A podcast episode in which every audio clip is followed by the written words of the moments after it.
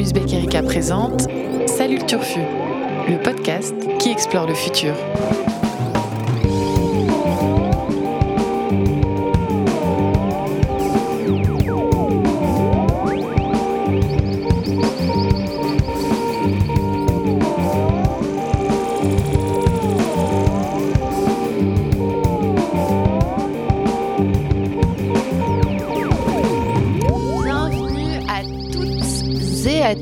Dans Salut le Turfu, l'émission qui explore le futur avec sérieux, mais pas que. Pour les nouveaux arrivants auditeurs, je vous rappelle le principe. Parfois, la rédaction d'Uzbek Erika vous parle d'actu et parfois de culture. Alors, bien sûr, ligne d'Uzbek Erika oblige, même quand mes camarades et moi-même parlons culture, on continue à explorer le futur. Nous ne parlerons donc que de création artistique ou objets culturels hein, qui évoquent ou interrogent le futur.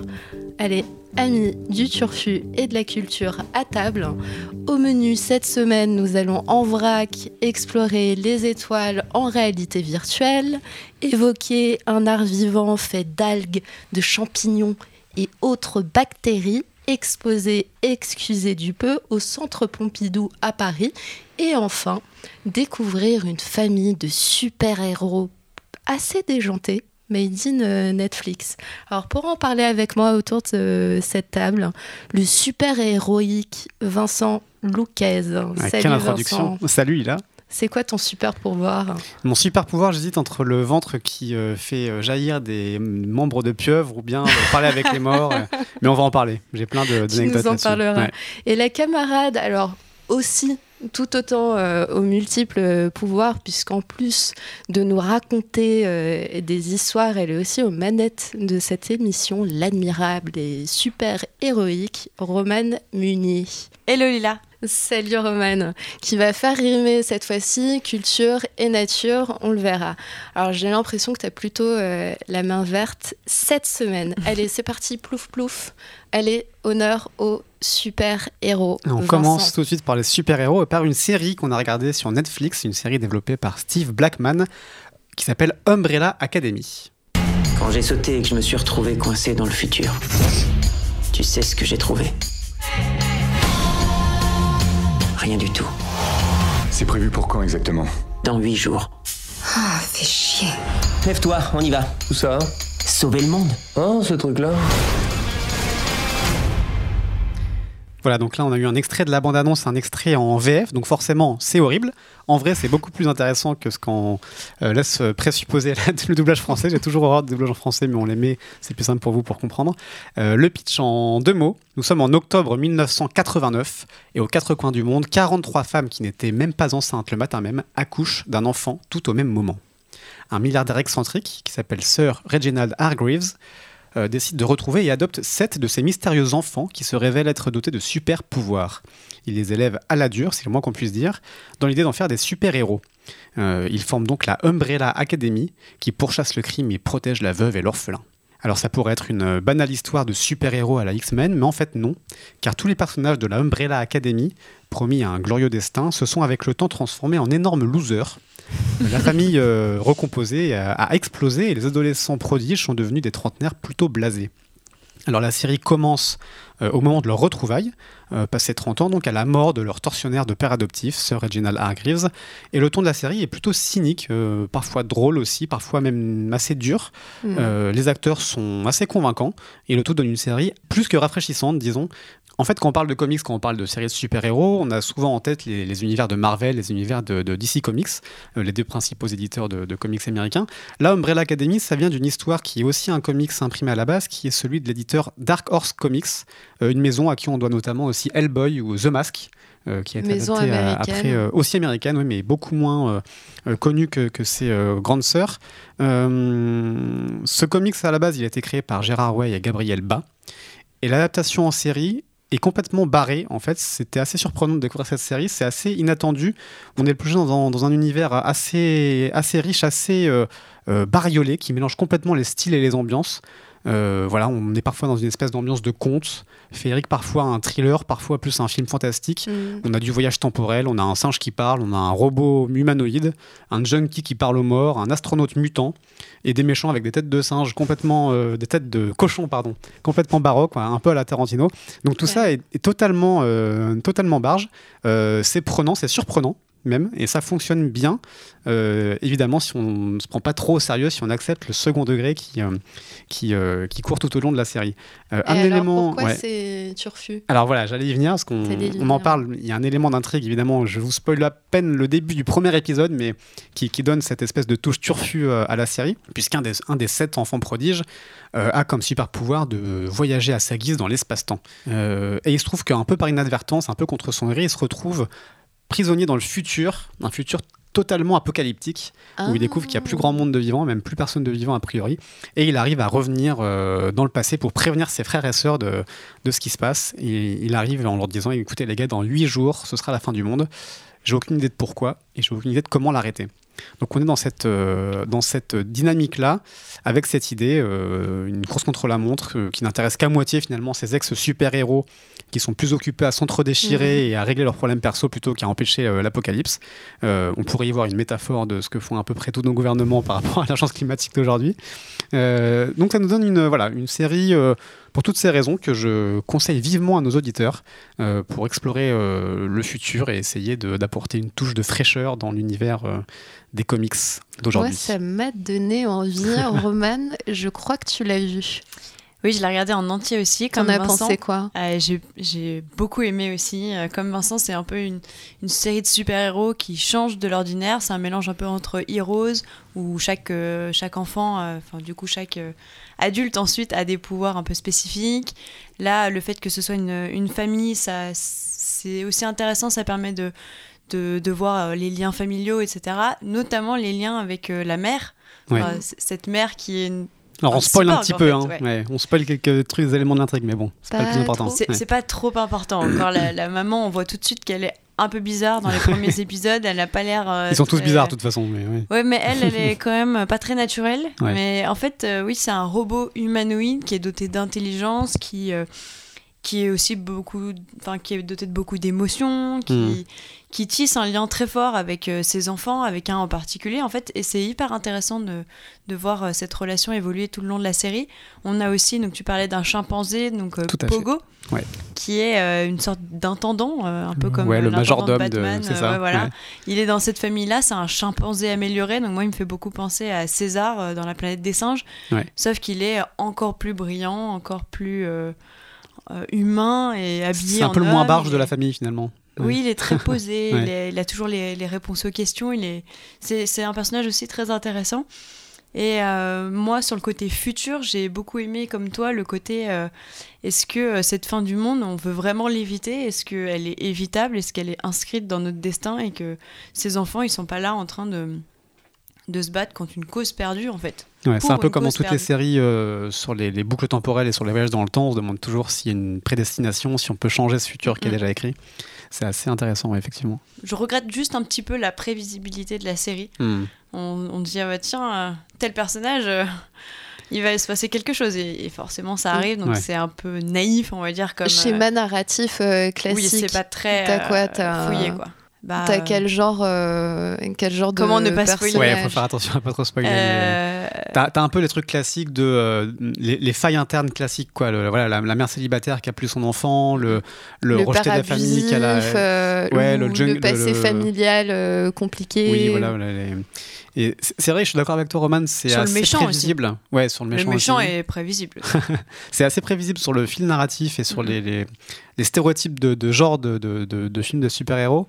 Euh, c'est clairement pas là-dedans que se trouve l'intérêt. Quoi. Je trouve que c'est c'est Ouais. plus dans la, dans, Ouais, la, dans la façon de raconter et dans le- l'univers qui est vraiment euh, assez euh, plaisant dans son côté de totalement barge. Quoi. Ces personnages Ouais. aussi.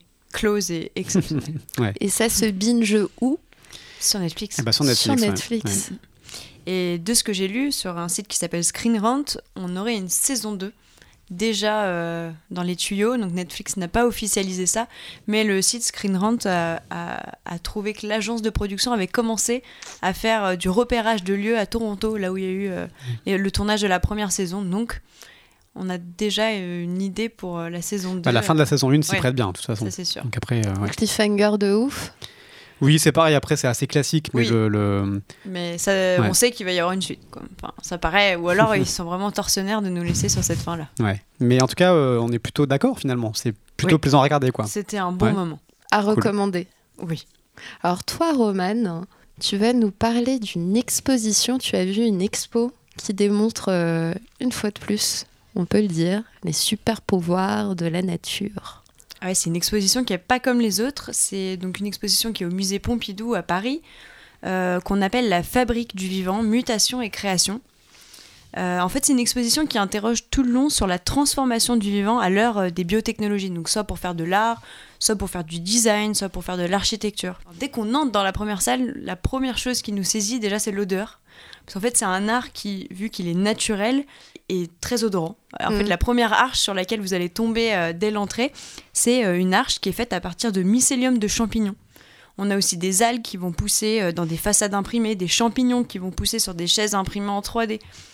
Et l'exposition, elle mêle aussi la recherche de matières nouvelles, de biodégradables, à la réflexion sur l'art. Les artistes, en fait, sont plus maîtres de leur art, puisque euh, ils vont mettre en scène la nature, et la nature va euh, prendre possession de l'œuvre d'art.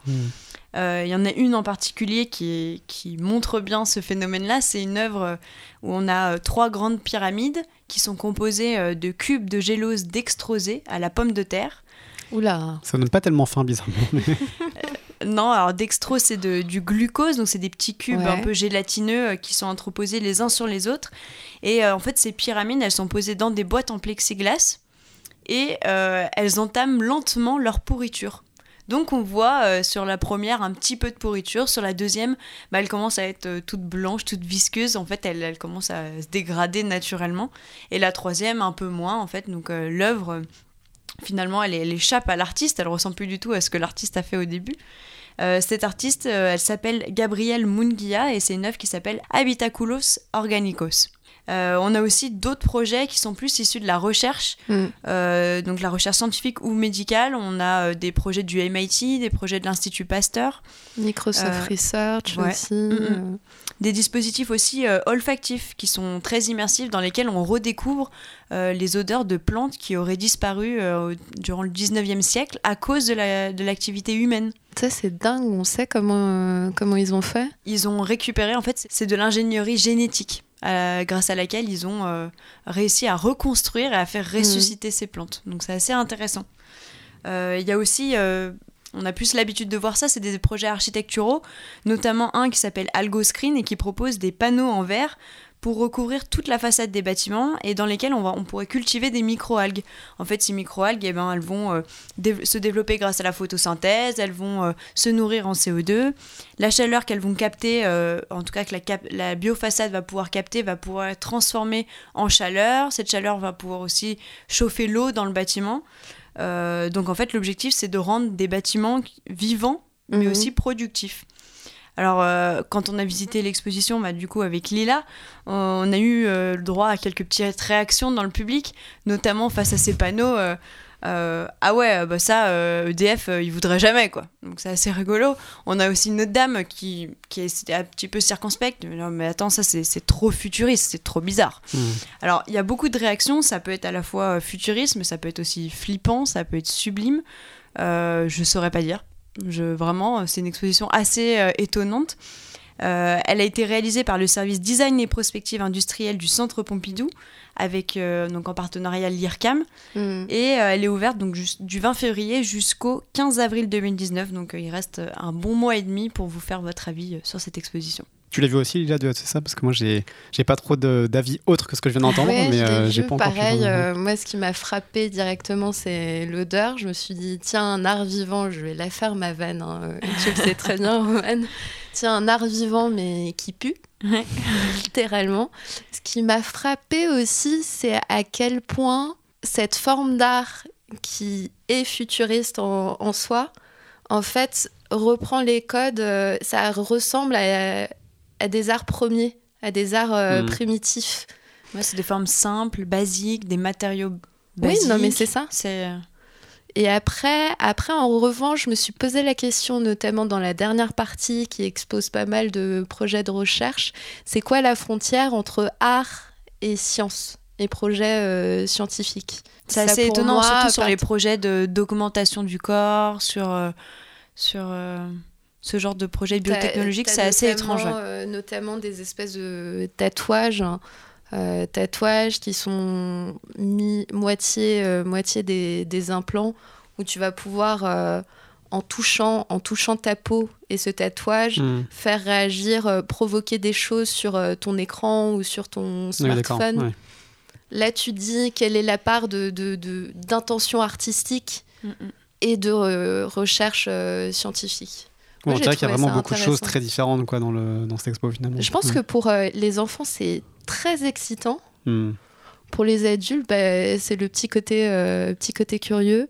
Euh, ce que, ce que j'ai trouvé intéressant aussi, c'est euh, toute la partie dont tu as parlé, notamment le projet Algo Screen. Oui, c'est ça. Algo Screen, où ça consiste en des panneaux. Il me semble que c'est un projet des architectes euh, du cabinet euh, XTU. Là, pareil, quelle est la frontière entre art et euh, architecture? C'est des architectes euh, avec lesquels j'avais discuté. Il me semble qu'ils travaillaient aussi sur, euh, sur un projet assez similaire où, en fait, à partir de ces panneaux euh, où tu as des microalgues qui évoluent, en fait, tu as la possibilité d'en retirer de la spiruline. Hmm. Donc, encore une fois, tu as cette démarche La de bâtiment productif. Vous êtes assez unanime du coup, j'ai l'impression. le- ouais. C'est intéressant. Intré- ouais, il faut, faut se faire son avis, je pense. C'est. Intéressant, D'accord. euh, intrigant.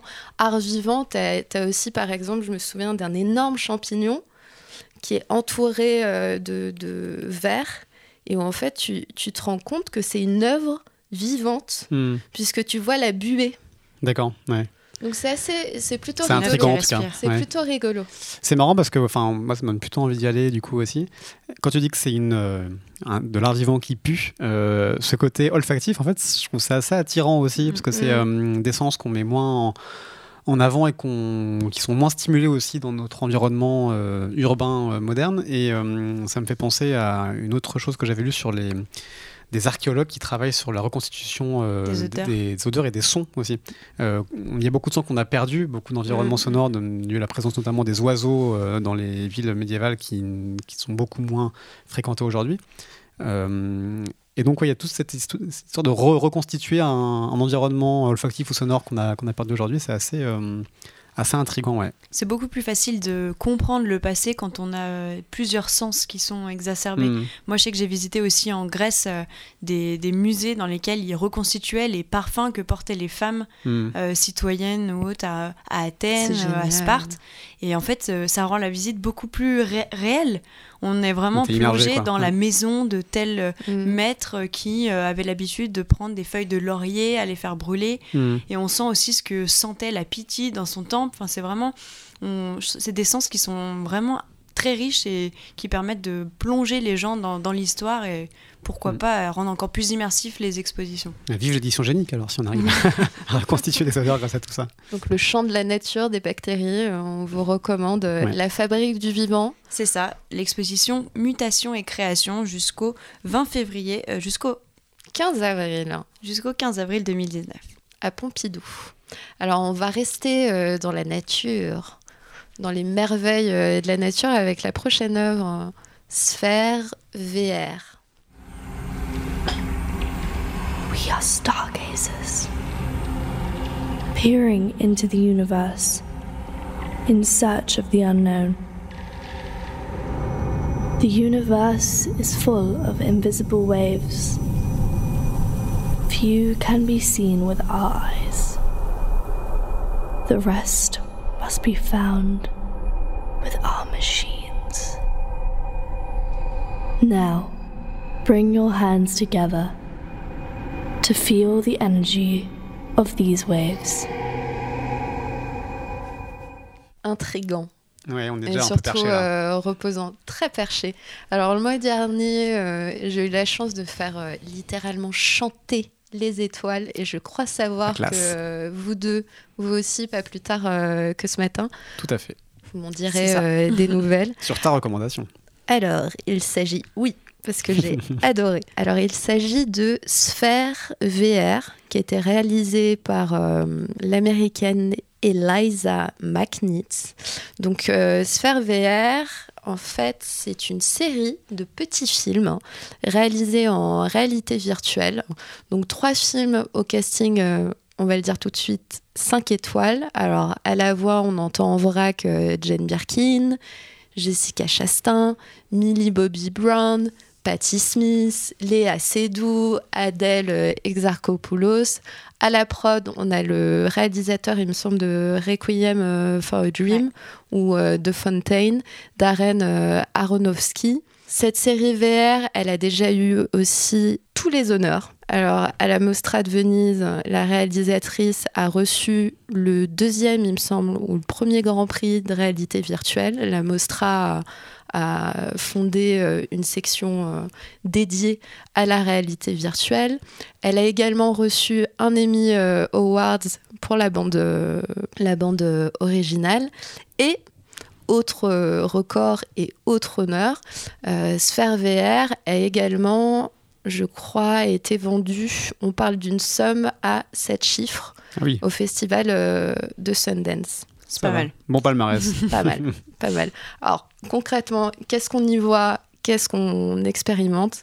Alors, je dirais, vous me direz aussi si c'était euh, pareil pour vous, mais la série donne à ressentir et à explorer aux spectateurs littéralement l'univers. Alors, dans le premier épisode, euh, on a le spectateur-acteur qui est invité à découvrir le cosmos et les sons qui, qui l'habitent. Elisa McNeat euh, m'expliquait que le but, l'objectif pour elle, c'était que le système solaire démontrait que le système solaire devient un instrument Rien et qu'on est invité à en écouter la musique. Dans le deuxième épisode, on explore cette fois-ci les mystères des trous noirs. Et le troisième et dernier est plutôt focalisé sur le Big Bang, le Big Bang, et comment d'un Big Bang silencieux, l'univers en fait s'est peuplé de, de chants. Alors moi j'en ai Jusqu'à la quoi Terre. ouais. jusqu'à la Terre. Alors pour moi, l'expérience, euh, c'est plutôt troublant. On se retrouve tour à tour, ben, perché dans l'espace et dans son vide. On est perdu dans les étoiles, on les fait chanter, on est plongé dans un trou noir ou dans l'atmosphère euh, d'une planète. C'est c'est une expérience très sensuelle. On le ressent aussi grâce, euh, grâce aux manettes.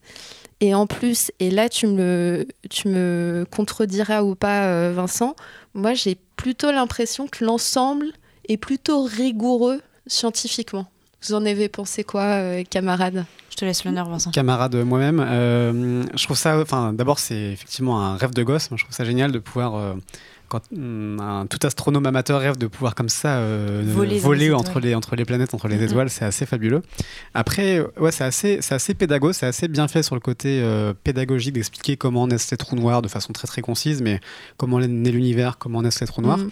Et la modélisation notamment du trou noir, et qui, est- qui est vraiment très belle, elle, elle fait penser à celle d'Interstellar, le film Interstellar de euh, Christopher Nolan, qui avait été lui-même extrêmement, euh, comment dire, euh, bien reçu de la part de la communauté scientifique, parce que c'est Mhm. Kip Thorne, un, un grand physicien, qui avait modélisé pour le film les, les trous noirs d'Interstellar. Et, et là, on retrouvait la même, euh, la même euh, esthétique de trou noir. Alors, je ne suis pas du tout un spécialiste, mais du coup, ça fait plutôt penser à quelque chose d'assez réaliste dans la façon Bah, d'aborder le sujet. apparemment, elle se sera entourée de scientifiques de la Columbia et également de la NASA. Bah voilà, je bah, crois que son père est aussi un Travaille à la éminent, NASA, euh, ouais. Mm. exactement. Ouais, donc effectivement, de ce point de vue-là, c'est assez, euh, assez réaliste a priori. Moi, ce que j'ai trouvé moins réaliste et, et un peu dommage, c'est en fait la notion de distance. Parce que je trouve que c'est un des éléments qui me fascine quand on parle d'univers, c'est la... la- L'univers, c'est euh, quasiment intégralement du vide Mhm. et des, des- des- des espaces immenses et vertigineux.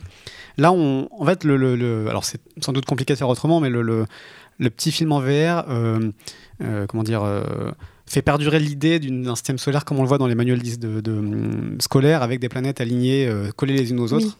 Euh, Et j'aurais trouvé ça hyper intéressant de profiter de ce voyage et de cette façon qu'on a de la première personne d'aller d'une planète à l'autre pour montrer les distances réelles que c'est, Mm. qui, sont, qui sont incroyables. Rien qu'entre la Terre et la Lune, euh, j'avais vu ça au Palais de la Découverte, une exposition sur Mars il y a, il y a quelques années où on voyait la, on mettait un temps fou pour aller de, de la Terre rien qu'à la Lune et on- après on nous disait bon bah voilà les autres distances c'est encore 15 fois, 20 fois, 1000 fois plus, plus éloigné. Là, on- de ce point de vue-là, c'est pas réaliste, mais euh, on peut pas tout avoir, j'imagine. On a déjà toutes les planètes. Ouais, et là, tu, les- peux, ouais. tu peux les faire euh, pendant une séquence. T'es invité à les faire réagir, Ouais, on à peut faire les- réagir toutes les planètes, à les euh, manipuler. Ouais, ouais, À les faire sortir de leur orbite. euh. Exactement. ouais. On peut voir le champ magnétique de chaque planète, du coup, et qui est l'écouter. imagé. euh, ouais. Ça, c'est une question qui, Mm. qui est assez intéressante aussi sur le. Qu'est-ce qu'ils entendent aussi parler? Tu disais, Vincent, de, de son en fait. Hmm. Parce que là, on entend les sons des planètes. Ouais. C'est pas très expliqué non plus euh, quels Ouais. sont exactement on entend. Ça fait référence donc Aux ondes. électromagnétiques Mm. euh, qui sont converties en son, euh, en son classique. Euh, mais c'est pour voilà, enfin ce que l'autrice appelle la, la mélodie de l'univers, c'est cette cette énorme gamme de de- d'ondes électromagnétiques qui parcourent l'univers, qui vont de- donc des rayons gamma aux ondes lumineuses du spectre visible, aux ondes radio, etc. Et donc chaque planète a son, son spectre d'ondes émises et son champ Son magnétique. champ, champ particulier. ouais. Alors son champ Oui. CHAMPS P. magnétique et, Et CH. Voilà, vous m'avez compris. Donc euh, les, les deux sont convertis comme ça justement. ouais, ouais. Moi, j'ai adoré le passage sur la création des trous noirs, Ouais. notamment bah, parce qu'on se rend compte de la grandeur des trous noirs, de leur force aussi quand on voit passer des énormes planètes et qu'on peut les aspirer. Alors ça, c'était un petit un côté un peu cool de pouvoir Mm. euh, choisir la planète et de la faire aspirer dans le trou noir. Tu assez- peux en sortir aussi. Voilà, et c'est ça. Moi, alors moi, la mention cruel, ça. Spéciale. Tu es des non, planètes je comme suis jamais ça. cruelle. Ouais. Ma mention spéciale, c'est vraiment, comme tu disais, le moment où on doit sortir du trou noir.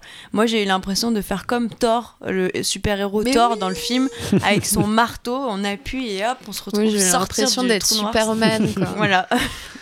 Et sinon, j'ai quand même, euh, outre le fait d'être une super-héros pendant, pendant 45 minutes, j'ai beaucoup euh, aimé euh, le...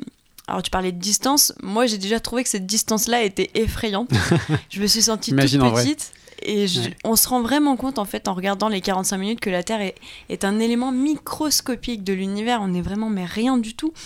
Et euh, aussi quand on flotte à un moment donné dans les milliards de galaxies qui sont euh, autour de nous, en fait on se rend compte qu'on connaît rien de l'univers, on n'en connaît Mhm. strictement rien. Et surtout l'espace c'est surtout un grand vide.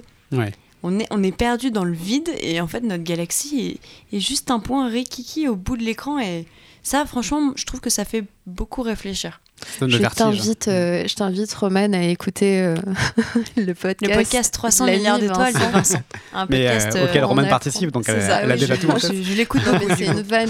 Ouais. Évidemment. Pour, pour compléter un peu ce que dit Roman sur cette euh, vision de la Terre de l'extérieur, moi ça m'a aussi fait penser à un autre podcast. On a invité euh, euh, chez Ouzbek Erika récemment Jean-Pierre Gou, l'auteur Mhm. du livre Le siècle bleu qui a beaucoup marqué la rédaction d'Ouzbek Erika. Donc ça c'est un dans notre thriller, format euh, rencontre du troisième type. Exactement, voilà, un Notre autre, podcast. un autre format de podcast euh, dans lequel on invite cet auteur qui, dans son, son thriller écologique, imagine que l'humanité prend conscience d'un coup de sa singularité, de son unité de, et de l'importance de maintenir l'écosystème parce qu'elle voit la Terre de l'extérieur. Et ce côté, Mm. ce que les astronautes appellent l'overview effect. C'est l'overview effect, c'est cette espèce d'impression d'être submergé par la prise de conscience de, de la fragilité de, Mm. la, de la Terre et de sa très fine atmosphère qui contient toute la, toute la vie qu'on connaît. Euh, tous les astronautes la ressentent en- quand, quand ils sortent. Euh, Thomas Pesquet, Thomas Pesquet, euh, je crois, euh, s'exprimait euh, ah ouais, ouais, à tous, ce propos. euh, ouais. tous reviennent hein, subjugués, changés, c'est presque Mm. métaphysique, en ayant vu la Terre de l'extérieur comme ça depuis la Station spatiale internationale. Et finalement, la VR nous donne l'occasion de tous partir, voir cet overview effect. Euh, donc Ah, ça, D'avoir ça un rejoint nouvel le... overview effect aussi, Ouais, parce qu'on commence à être lassé en fait des photos de l'univers, on s'habitue à avoir des planètes lointaines, mais en fait là, ça perd un petit peu sa, sa force de, de, de, Ouais, de- de de frappe. symbole. quoi. Mm. Le- le- L'image euh, plate, on la voit souvent. Donc si Jean-Pierre Gou nous écoute, euh, ça peut lui donner des idées parce qu'il a développé un très beau projet Blue Turn pour montrer la Terre qui tourne. Et là, en VR, ça ajoute encore une dimension Ouais. euh, émotionnelle quoi, au truc. On- Et alors à la fin, on voit aussi une, une espèce de dimension prospective où on voit l'avenir potentiel de la Terre qui... qui euh, bon, C'était plus ça. hein. bah, ça m'a plu. Donc, ça, ça rejoint les thématiques euh, apocalyptiques de Umbrella Apoca- Academy, pas Apocalypse. Donc, forcément, ça boucle. Mais euh, ouais, on voit l'évolution de la Terre. D'abord, dans un premier temps, euh, à courte échéance, donc avec une montée des eaux énorme, on voit Mhm. le continent se déformer. Et à longue échéance, avec euh, la disparition de l'atmosphère de l'eau et la Terre qui se transforme en, en planète euh, morte, finalement, en genre de caillou. Et là, c'est pareil. Enfin, moi, personnellement, j'ai ressenti, j'étais, immergé dans mon petit épisode de VR depuis 15 minutes. Et voir la Terre comme ça, d'un coup, se, se- se mourir, ça, ça, ça fait quelque chose. Ouais. Ça, ça émeut, quoi. Mm. Donc, Bah, a- surtout que ouais. la fin, euh, à la fin, on dit simplement que l'univers va pas s'arrêter le jour où Ouais. la Terre, euh, elle, s'arrêtera. Ouais. Le- le- les sons seront toujours les mêmes, les planètes vont continuer à se détruire, à se créer. Mais alors, ce qui est très beau et ce qui rejoint un peu ce que nous disait Roman, je sais pas si tu te souviens, to One dans Oui. l'autre podcast, c'est qu'il nous disait voilà, euh, effectivement, l'univers va pas s'arrêter de tourner quand la Terre s'arrêtera de tourner Ouais. elle, mais finalement, ce qui donne le sens à l'univers, c'est les gens qui peuvent le comprendre et qui peuvent l'écouter. et qui peuvent l'écouter. Et donc, ce Mm. que, comme tu disais, Lila, c'est toute une dimension euh, sonore, euh, de chant, etc. Et donc, la conclusion euh, du message, c'est-à-dire là, il y, a, il y a des sons merveilleux dans l'univers et, et des sons merveilleux sur Terre, mais la Terre peut disparaître et l'univers continuera de chanter. Mais Mhm. s'il n'y a plus personne pour écouter ce chant, bah, ça perd un peu de son sens. Donc, euh, faisons attention à notre euh, espace, à notre scène de concert planétaire. Alors pour les Parisiens, si vous souhaitez en faire l'expérience, Mm. vous pouvez le faire jusqu'au 30 mars à la galerie Cinéma rue Saint-Claude, dans le 3e arrondissement à Paris. Euh, la galerie Cinéma, c'est un lieu d'exposition qui est aussi entre cinéma et euh, art contemporain. Jusqu'au 30 mars, vous pourrez également profiter d'une exposition autour de l'exploration euh, spatiale. Merci à tous deux. Et bah, merci. à vous. euh, Merci à toi. merveilleux Vincent Luquez et Romane Munier. Merci à vous, auditeurs, qui êtes toujours plus nombreux à écouter euh, le podcast d'Uzbek Erika. À tantôt pour de nouvelles explorations des futurs et surtout, n'oubliez pas de vous abonner.